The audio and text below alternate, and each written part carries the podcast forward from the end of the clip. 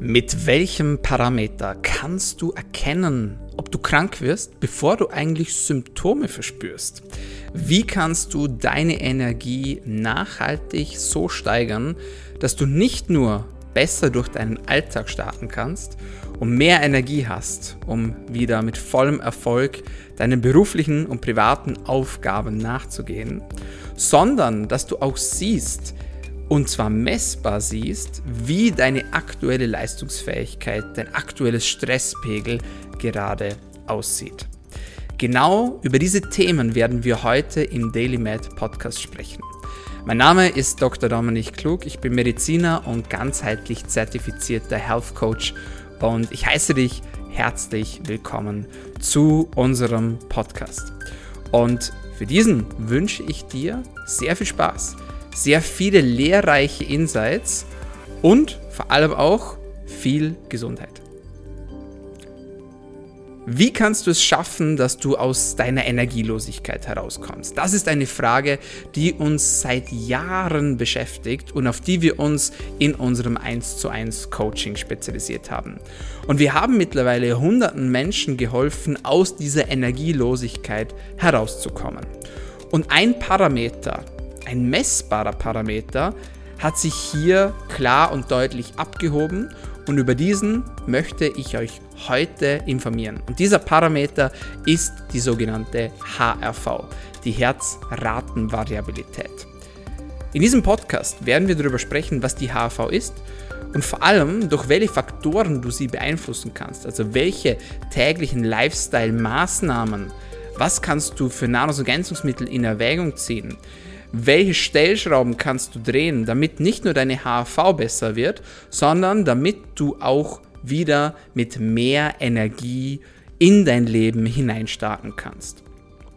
Und für den heutigen Podcast habe ich eine unglaubliche Ankündigung für euch, denn wir haben uns im Team gemeinsam überlegt, wie wir den Podcast noch besser machen könnten und haben uns dazu entschieden, dass wir euch zukünftig für die Podcast-Episoden ein kleines Freebie zur Verfügung stellen möchtet. Das heißt, ihr bekommt zusätzlich zum Podcast, zu den Informationen, die ihr bekommt, auch noch ein schriftliches PDF, also ein Dokument, das ihr euch einfach downloaden könnt, indem ihr wichtige Informationen, aber auch Protokolle findet, die ich persönlich in meinem Alltag anwende und integriere, um meine Gesundheit zu verbessern.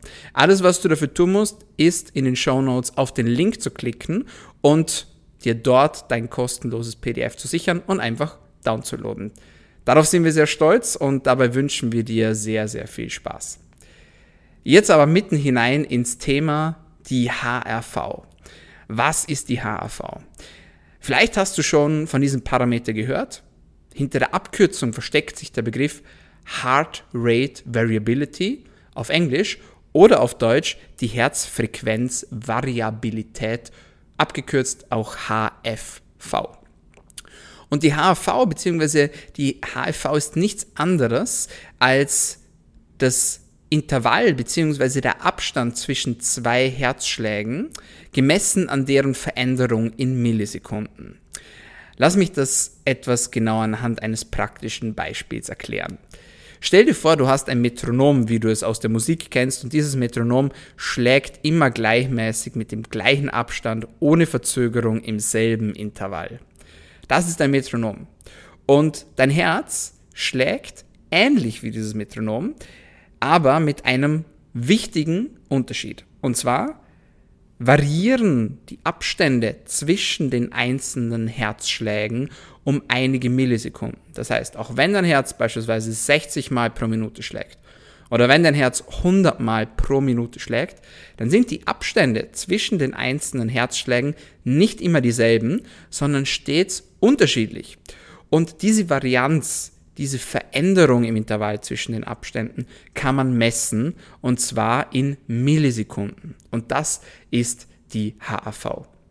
Vereinfacht gesagt, wenn die Intervalle gleich sind und die Variation zwischen den einzelnen Herzschlägen gering ist, sinkt die HV. Wenn die Variation zwischen den einzelnen Herzschlägen jedoch höher wird, dann steigt die HAV. Und warum ist das so wichtig? Warum nehmen wir eine extra Podcast-Episode zu diesem Thema auf? Wie kannst du das für dich und für deine Gesundheit nutzen? Wichtig ist, die HAV gibt dir eine indirekte Aussage über den Zustand der Entspannung deines Nervensystems.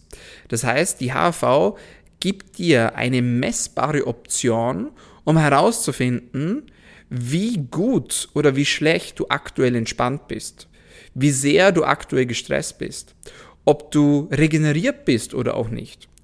Und, und da können wir jetzt gleich ein bisschen tiefer in die Materie eintauchen, und das möchten wir hier auch im Podcast machen, die HV gibt dir eine Aussage über die Tonushöhe eines ganz speziellen Hirnnerven. Und das ist der Nervus vagus. Der Nervus vagus ist der zehnte Hirnnerv und gilt als Hauptnerv des Parasympathikus. Der Parasympathikus ist Teil deines autonomen Nervensystems, also sprich der Teil des Nervensystems, den du nicht so einfach steuern kannst, sondern der einfach selbst auch in seine Prozesse geht und neben dem Sympathikus für ein ständiges Auf und Ab, ein ständiges Anspannen und Entspannen, für ein ständiges Hoch und Tief in deinem Nervensystem sorgt. Und der Nervus vagus ist hier federführend zu nennen. Und wenn man sich die Bedeutung des Nervus vagus ansieht, dann findet man im Lateinwörterbuch die Übersetzung für wandern. Und das hängt unter anderem mit der langen Länge des Nervs zusammen. Das heißt, der Nervus vagus ist der längste Nerv des autonomen Nervensystems und er verläuft vom Gehirn nach unten bis in den Bauchraum und gibt dort zahlreiche Fasern ab an verschiedene Organe, unter anderem an die Lunge, an das Herz, an verschiedene Verdauungsorgane. Und in diesem Sinne reguliert er diese Organe und hat aber auch einen wichtigen Einfluss auf die Stimmung oder auf unser Immunsystem. Was an dieser Stelle sehr interessant ist und auch unbedingt zu nennen ist, ist die Tatsache, dass mehr Fasern des Parasympathikus aus den Organen zurück zum Gehirn verlaufen als umgekehrt. Das heißt, es scheint, dass der Nervus vagus eine Art Transportbahn, eine Art Informationsbahn ist, damit Organe, insbesondere der Darm, Informationen Richtung Gehirn lenken können und somit auch Anpassungen im System vorgenommen werden können. Und das finde ich unglaublich interessant. Der Parasympathikus selbst ist als ruhiger Teil des Nervensystems vor allem mit entspannenden Prozessen assoziiert. Das heißt, immer dann, wenn du Ruhe gibst, wenn du dich entspannst, wenn du verdaust, wenn du entgiftest, immer dann ist der Parasympathikus aktiv. Den Gegenspieler des Parasympathikus kennst du wahrscheinlich, das ist der Sympathikus. Der Sympathikus ist eher mit einer Kampf- und Fluchtreaktion verbunden und ist somit mit mehr Alertness, mit Fokus für etwaige Kampf- oder eben Davonlaufsituationen auch assoziiert. Und der Parasympathikus bzw. der Nervus vagus steht in engem Zusammenhang mit diesem Thema HAV, weil die HAV eben diesen Teil des Nervensystems super und auch messbar repräsentieren kann. Aber warum sollte man die HAV eigentlich messen? Ist es nicht komplett irrelevant, wie hoch oder wie niedrig die HAV ist? Nein, das ist es nicht. Das Problem ist, dass eine ständig erniedrigte HAV assoziiert ist mit verschiedenen Krankheiten. Das heißt beispielsweise mit Herzerkrankungen, wie Herzinsuffizienz, aber auch Dinge wie eine Leberzirrhose, in denen sich mehr Bindegewebe ins Lebersystem und auch ins Lebergewebe einschleicht und somit die Leber versteift bzw. verhärtet und deren Funktionen einschränkt. Aber auch Erkrankungen wie Zuckerkrankheit, Diabetes und Folgeschäden davon, vor allem an den Nieren, sogenannte diabetische Nephropathien. Alle diese Dinge sind assoziiert mit einer niedrigeren HAV. Und teilweise wird die HAV sogar als Prädiktor verwendet, gerade wenn es um das Erahnen von Sterberaten geht, beispielsweise nach Herzinfarkten, aber auch bei Krebserkrankungen oder für einen plötzlichen Herztod. Das heißt zusammengefasst, eine erniedrigte HAV ist assoziiert mit Krankheit, aber auch mit Anspannung und Stress. Und dieser Stress kann sich sowohl körperlich, also physisch, als auch emotional darstellen. Umgekehrt ist eine höhere HV assoziiert mit einer besseren Regenerationsfähigkeit, weniger Stress, weniger Anspannung und auch einer erhöhten Aktivität des Parasympathikus.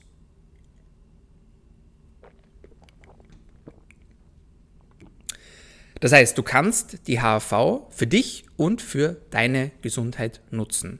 Und das beste Beispiel, das wir auch immer wieder aus unseren 1 zu 1 Coachings sehen, und das unsere Klienten wirklich sehr feiern, ist die Tatsache, dass die HAV als ja, Art Vorhersagewert einer Krankheit dienen kann. Das heißt, nehmen wir an, du leidest an einem klassischen Schnupfen. Dann merkst du das in der Regel erst dann, wenn die entsprechenden Symptome eingesetzt sind. Das heißt, wenn die Nase läuft, wenn der Hals kratzt, wenn du dich abgeschlagen fühlst, was auch immer. Und manchmal, nicht immer, aber manchmal kann man anhand der HAV und an anderen Parametern festmachen, ob so eine klassische Erkältung gerade im Anflug ist. Was würde man denn da sehen, wenn eine klassische Erkältung im Anflug ist? Einerseits würdest du sehen, dass sich deine Ruheherzfrequenz erhöht. Auf der anderen Seite würdest du sehen, dass die HAV sich erniedrigt. Das heißt, das Herz schlägt im Endeffekt schneller und viel steifer und weniger variabel als sonst. Und zusätzlich, und das macht die Trias dann komplett, sieht man beim Anflug einer klassischen Erkältung oftmals eine erhöhte Atemfrequenz.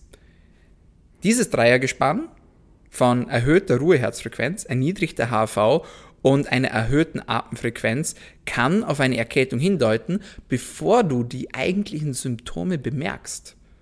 Und das ist ziemlich cool, denn du kannst hier schon intervenieren. Das heißt, ein etwaig anstehendes hartes Workout wird dann eben verschoben oder du achtest noch mehr auf Ruhe. Du hängst vielleicht noch einen Schlafzyklus an deine Schlafroutine an. Du supplementierst vielleicht anders und entscheidest dich dafür, dass du mehr Vitamin C einnimmst oder Zink, um die Erkältung vielleicht noch abfangen zu können oder zumindest die Dauer der Erkältung reduzieren zu können. Alle diese Dinge kannst du machen, indem du nur auf deine HV blickst und Trends in diesen erkennst und auch richtig interpretieren kannst. Wie kannst du die HAV richtig und professionell messen? Prinzipiell gibt es hierfür zwei Möglichkeiten. Die erste Möglichkeit ist eine zentrale Messung der HAV. Und die zentrale Messung hat den großen Vorteil, dass die HAV sehr exakt wiedergegeben werden kann. Das heißt, mit Hilfe eines Brustkurz bzw. mit Hilfe von EKG-Technologie kann man die HAV recht exakt berechnen. Es gibt aber ein kleines Problem an dieser Art der Messung, nämlich sie ist schwer mit dem täglichen Leben vereinbar. Das heißt, es ist sehr unangenehm, nicht nur bei der Arbeit oder im Privatleben, vor allem aber auch beim Schlafen, diese Messgeräte bzw. diese Vorrichtungen zu tragen. Und deswegen wurden periphere Geräte entwickelt. Und das ist die zweite Möglichkeit der Messung der HRV. Das heißt, mit Hilfe eines peripheren Trackers kannst du zumindest an deine HAV heranahnen. Auch wenn die Messung vielleicht nicht so exakt ist wie eine zentrale Messung, gibt sie doch einen schönen Näherungswert. Und dieser Näherungswert wird in der Regel mit einer Technologie ermittelt, die sich PPG nennt. Und PPG steht für Photoplätismographie. Und was hier gemossen wird, sind die sogenannten IBIs, also kurz I, also IBI. Und dieses IBI steht für Interbeat Intervals, also für die Zwischenschlagsintervalle der einzelnen Herzschläge. Und diese werden mit Hilfe einer speziellen Formel berechnet, die nennt sich RMSSD. RMSSD steht für Root Mean Square of the Successive Differences, musst du dir nicht merken und geht jetzt viel zu viel ins Detail. Was du dir merken kannst, ist, dass es verschiedene periphere Tracker und Devices gibt. Einige davon sind bekannt, wie beispielsweise der Aura Ring oder das Whoop-Band oder eine Apple Watch. Und diese können die HAV mithilfe dieser Messung über das Handgelenk oder auch an anderen Körperstellen messen. Ein Kritikpunkt hier ist eben, dass manche Menschen sagen, na gut, aber das ist ja keine genaue Messung. Und man muss an dieser Stelle sagen, diese Menschen haben absolut Berechtigung mit dieser Aussage, denn eine zentrale Messung wäre eben viel genauer als eine periphere Messung. Aber, jetzt kommt das große Aber, es ist nicht Sinn und Zweck, gerade in einem Hobbybereich oder in einem Laienbereich, auf die Millisekunde genau die HAV zu messen, sondern es geht vielmehr darum, Trends zu erkennen in der HAV. Das bedeutet, dass ich persönlich für mich sehe, hey, Normalerweise befinde ich mich in diesem Bereich der HV In letzter Zeit bin ich deutlich darunter oder vielleicht sogar deutlich darüber. Oder ich habe einen plötzlichen Einbruch der HV. An was könnte das liegen? Habe ich meinem Körper vermehrt Stress ausgesetzt? Ist vielleicht eine Erkältung im Anflug? Was es auch immer ist, diese Information alleine kann einem schon sehr, sehr weiterhelfen und vor allem auch dabei unterstützen, die Gesundheit zu optimieren. An dieser Stelle können wir auch schon darüber sprechen, was es eigentlich bedeutet, wenn die HV höher ist oder niedriger. Und bevor wir über dieses Thema sprechen, ist mir eine Sache ganz wichtig und das sagen wir auch immer in unseren Coachings. Vergleiche dich nicht mit anderen. Nicht nur, wenn es um die HV geht, sondern auch in anderen Lebensbereichen, denn das führt in der Regel nur zu Frust. Und gerade bei der HV ist das sehr, sehr wichtig, denn die HV ist sehr individuell und obwohl man prinzipiell sagen kann, na gut, desto höher die HAV, desto entspannter das System und desto niedriger die HAV, desto schlechter ist der Trend irgendwo. Genauso muss man aber auch sagen, dass manche Menschen sich in einem sehr hohen Bereich der HAV befinden und manche Menschen eben nicht. Und da zählen manche Faktoren dazu, die einfach nicht beeinflusst werden können. Und ein großer Part spielt hier eben auch die Genetik. Das heißt, der Tonus des Parasympathikus ist bei jedem Menschen unterschiedlich und individuell. Ein weiterer Faktor, der nur schwer beeinflussbar ist, ist das Alter. Das heißt, wir wissen, dass im Alter die HV kontinuierlich absinkt. Das heißt, junge Menschen haben wahrscheinlich höhere Werte als ältere Menschen, wenn es um die HV geht. Auch das Geschlecht spielt eine wichtige Rolle. Männer haben tatsächlich im Schnitt höhere HAV-Werte als Frauen. Und last but not least, dieser Faktor lässt sich teilweise beeinflussen, da kommen wir aber gleich danach noch dazu, und das ist das Thema Sport. Das heißt, verschiedene Sportarten und verschiedene Intensitäten des Sports können ebenfalls einen Einfluss haben auf die HAV-Werte. Ebenso wichtig zu erwähnen ist, dass eine Messung der HAV nicht nur über eine Stunde oder über einen Tag erfolgen sollte, sondern immer über einen längeren Zeitraum, zumindest über mehrere Wochen. Desto mehr Daten du sammelt hast, desto besser kannst du auch ja, Aussagen treffen, was gerade in deinem System passiert und wie sich deine HAV gerade beeinflussen lässt. Und an dieser Stelle muss man sagen, dass Schwankungen auch ganz normal sind teilweise auch gewünscht sind. Das heißt, niemand hat eine konstant stabile HAV. Es gibt Tagesschwankungen, die sind ganz normal. Es sind verschiedene Tagesaktivitäten, auf die kommen wir gleich noch zu sprechen, die der HAV beeinflussen können. Und es ist auch nicht jeder Anstieg immer gut und jeder Dip immer schlecht, der HV. Was wir aber wissen ist, dass es einen gewissen Cut-off gibt und dieser Cut-off liegt ungefähr bei 30. Das heißt, wenn deine HV konstant unter 30 Millisekunden beträgt, dann ist das nicht gut und kann einen schädlichen Effekt auf deine Gesundheit haben. Die Cut-offs werden so zwischen 24 und 28 Millisekunden gesetzt. Man muss jetzt hier nicht auf die genaueste Millisekunde eingehen, meiner Meinung nach. Was ich sehe bei mir im Coaching ist dieser Cut-off von circa 30 Millisekunden und Menschen, die kontinuierlich unter dieser 30er Marke sich befinden, haben in der Regel gesundheitliche Probleme oder sind auf dem besten Weg, diese zu erleiden. Das heißt, zusammengefasst, auch wenn deine HAV vielleicht nicht so hoch ist wie die deines Nachbarn, Wichtig ist vor allem, dass sie über dieser 30er Marke liegt und dass du dich mit dich selber vergleichst und auch schaust, okay, inwiefern kann ich denn die HV optimieren? Manchmal funktioniert das sehr gut, also das können wirklich 10, 20, 30 Punkte sein, mit denen du deine HAV erhöhen kannst oder optimieren kannst. Manchmal liegst du aber auch bereits im Bereich deines Optimums und eine Verbesserung ist nur noch minimal möglich. Da wäre es natürlich super spannend und super praktisch, wenn man Werte hätte, von früher, als man in der Kindheit war, in der Jugend war, dann könnte man sehen, okay, wo befindet sich eigentlich meine healthy Baseline und wie gut war meine HAV denn mal in der Vergangenheit und dann kann man sich daran orientieren, denn ansonsten weiß man nicht, okay, ist meine HAV jetzt wirklich so niedrig, weil ich eben aus verschiedensten genetischen Gründen, nicht beeinflussbaren Gründen eben eine niedrige HV habe? Oder ist sie nur aktuell so niedrig, weil ich eben diverse Lifestyle-Maßnahmen vernachlässige oder weil ich eben ungesund lebe oder viel Stress habe oder was auch immer. Kommen wir nun zu den Einflüssen auf die HV, die viele Menschen eben auch in ihrem täglichen Leben umsetzen. Und als erstes möchte ich hier über die negativen Einflüsse sprechen. Bekannte negative Einflüsse auf die HV sind erstens Alkohol. Kein Geheimnis, Alkohol ist nicht gesund Und bereits ein Glas Alkohol, bereits ein Glas Rotwein am Abend kann einen negativen Impact haben auf die HAV. Und das glaubt man eigentlich erst, wenn man es sieht, denn so wirklich spüren muss man hier nicht zwingend irgendwie die negativen Effekte, vor allem nicht wegen einem Glas Alkohol, wird jetzt ein oder andere denken, aber tatsächlich, wenn man die HAV misst und desto öfter und desto häufiger bei verschiedenen Menschen wir das auch sehen, desto klarer wird, HAV und Alkohol sind keine guten Freunde. Rauchen. Rauchen ebenfalls. Negativer Effekt auf die HAV bekannt. Unabhängig, ob du vapest, klassische Zigarette rauchst oder Shisha rauchst, Rauchen ist ungesund, lass es sein. Die HV freut sich nicht. Dritter Punkt, zu viel Koffein. An dieser Stelle muss man sagen, dass das nicht für alle Menschen gilt. Das heißt, manche Menschen sind genetisch gesegnet und können Koffein hervorragend verstoffwechseln. Das sind dann die Menschen, die sagen, hey, ich kann auch noch um 10 Uhr abends einen Espresso trinken, meine Schlafwerte verändern sich nicht, ich kann super einschlafen, ich habe tolle Werte, mir geht es fantastisch.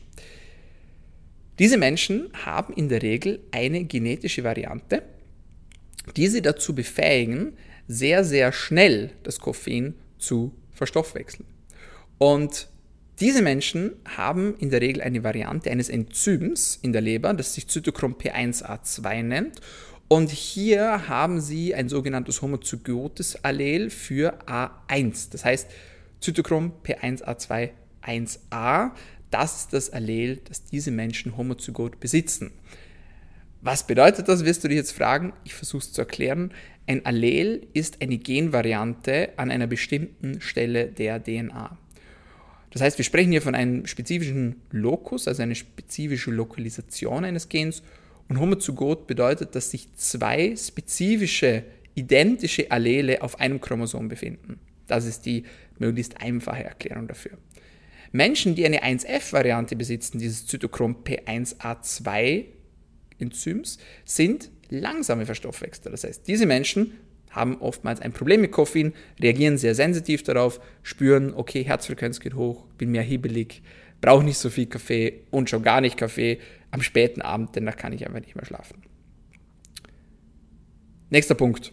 Stress. Da haben wir schon drüber gesprochen. Sowohl körperlicher als auch emotionaler Stress kann die HV negativ beeinflussen. Vor allem Streit ist hier zu nennen. Das heißt, wenn man streitet mit seinen Mitmenschen, seinem Partner, was auch immer, sieht man oftmals in der Regel am nächsten Tag einen Dip in der HV. Also nicht nur körperlicher Stress im Sinne von Workouts, Sport, was auch immer, Übertraining kann sich hier negativ auswirken, sondern eben auch emotionaler Stress. Punkt Nummer 5, Schlafmangel.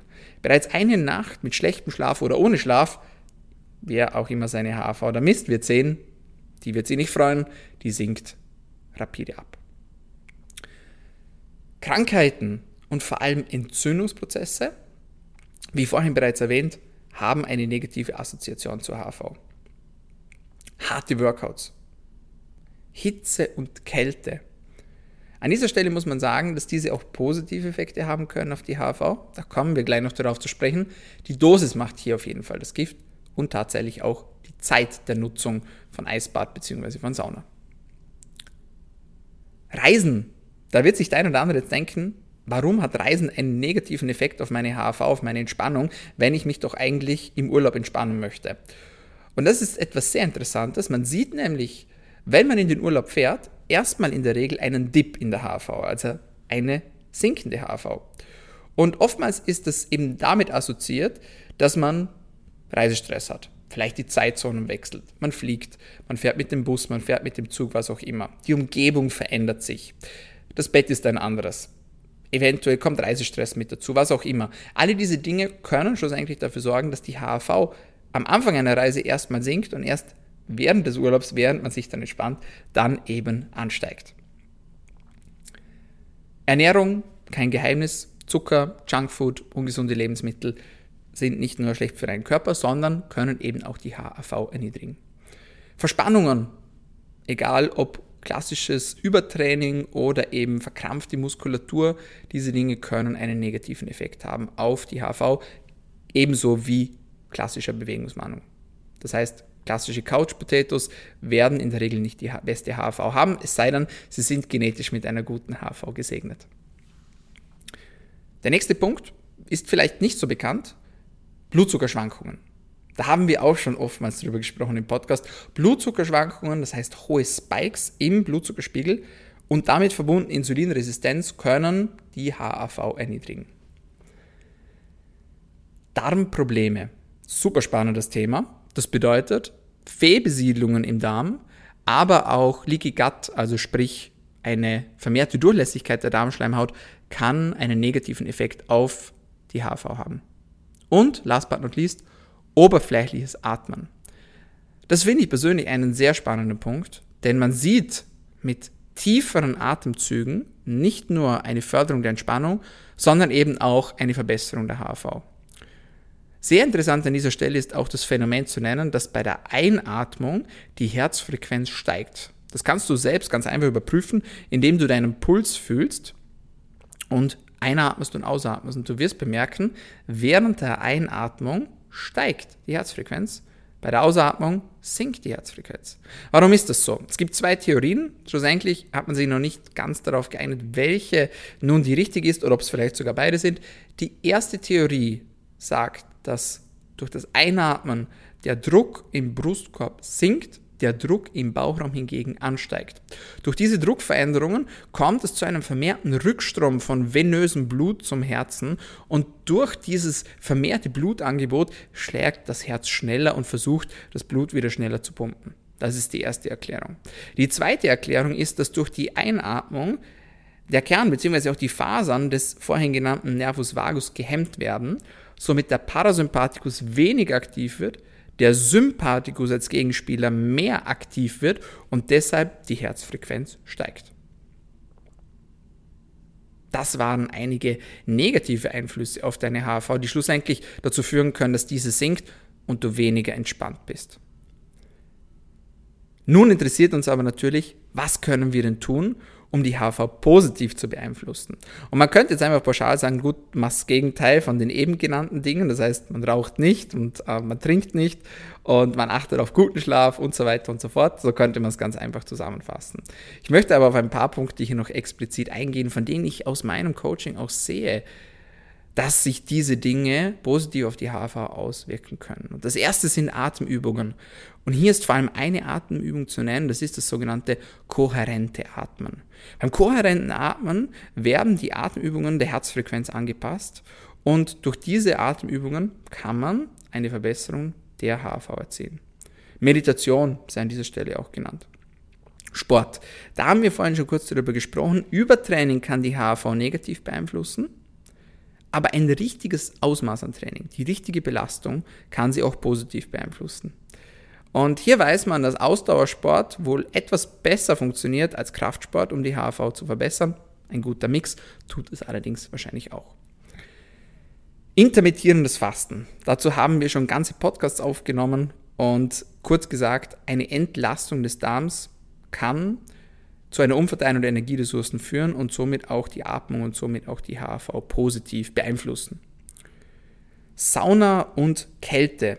Dazu haben wir vor zwei Wochen eine ganze Masterclass aufgenommen, die du dir gerne noch anhören kannst. Was hat sie für einen Impact auf die HAV? Je nach Dauer, je nach Tageszeit, je nach Intensität können diese Belastungen den Körper entweder extrem stressen oder eben auch eine sehr, sehr positive ja, einen positiven Impact haben auf die HV. Die Dosis macht das Gift. Das kann man an dieser Stelle auf jeden Fall sagen.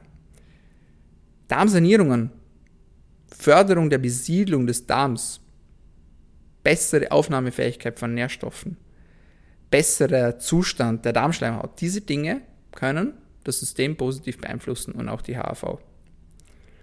Erholsamer Schlaf, kein Geheimnis, da müssen wir auch nicht in die Tiefe gehen. Was ich allerdings noch einen sehr spannenden Punkt fand und den möchte ich hier auch extra aufführen, das ist das Thema Entspannung. Und man kann sich mit verschiedenen Techniken entspannen, sei es Meditation oder Atemübungen oder Massagen, was auch immer, was jedoch einen positiven Einfluss auf den Nervus vagus, auf den, auf den Parasympathikus und eben auch auf die HV haben kann, sind Dinge wie beispielsweise Gurgeln oder Summen oder Singen. Diese Aktivitäten können den Nervus vagus positiv beeinflussen und somit zu einer besseren Entspannung des Nervensystems beitragen. Und dann natürlich die Basics, Wasserkonsum, Sonnenlicht, Natur, mach Dinge, die dir gut tun.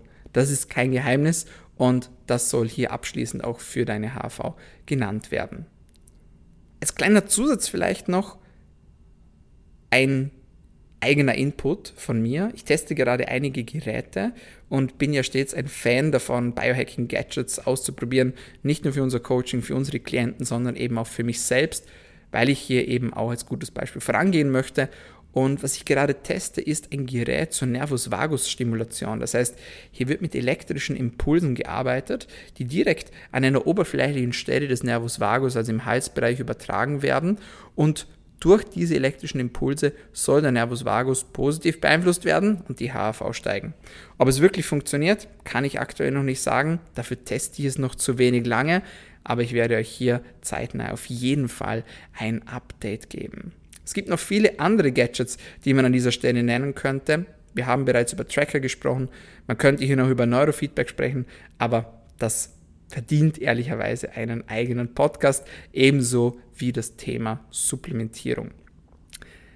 Ich hoffe, ich konnte euch hier einen schönen Überblick zum Thema HAV liefern, ein paar Einflussfaktoren genauer beleuchten und nochmals die Erinnerung, schau gerne in die Show Notes, klick auf den Link, hol dir dein Freebie, dein kostenloses PDF, in dem du lernen wirst und auch sehen wirst, wie ich persönlich dafür sorge, dass meine HAV stabil und gut bleibt. So, meine Freunde, das war's von uns für heute bei DailyMed, deinem Podcast zur Medizin, Gesundheit und Langlebigkeit. Wenn es dir gefallen hat, dann abonniere uns doch. Wir sind auf allen gängigen Podcast-Kanälen vertreten, vor allem auf Soundcloud, auf Spotify und auf Apple Podcasts. Und jetzt sage ich auch schon Danke fürs Zuhören, fürs Einschalten und bis zum nächsten Mal. Bleib gesund.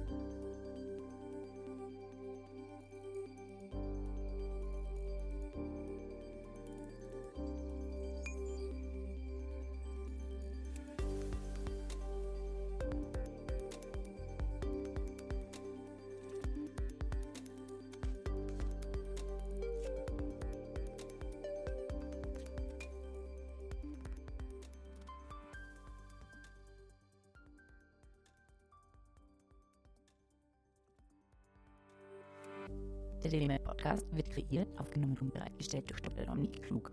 Theoretische und praktische Hacks und Tipps, die in diesem Podcast geteilt werden, dienen ausschließlich deine Informationen und ersetzen keine Diagnose, Behandlung oder Prävention von Krankheiten. Bevor du Produkte konsumierst oder Biohacks umsetzt, die in diesem Podcast erwähnt werden, konsultiere deinen Gesundheitsexperten oder eine medizinische Fachkraft. Vor der Einnahme von Produkten lies stets die Packungsbeilage, um etwaige Gegenanzeigen auszuschließen, um potenzielle Nebenwirkungen zu vermeiden. Wenn du vermutest, dass du ein gesundheitliches Problem oder medizinische Fragen hast, konsultiere eine medizinische Fachkraft. Dr. Dominik Klug übernimmt keine Haftung für etwaige negative Folgen, die aus der Anwendung der im Podcast genannten Inhalte resultieren. Meinungen und Statements von geladenen Gästen sind ihre eigenen und werden nicht zwingend von Dr. Dominik Klug befürwortet. Geladene Gäste im Podcast haben eventuell direktes oder indirektes Interesse am Verkauf von den Podcast genannten Produkten oder Dienstleistungen. Die Glaubwürdigkeit oder Qualifizierung der geladenen Gäste wird durch den Podcast weder repräsentiert noch gewährleistet. Dieser Podcast gehört Daily Mail.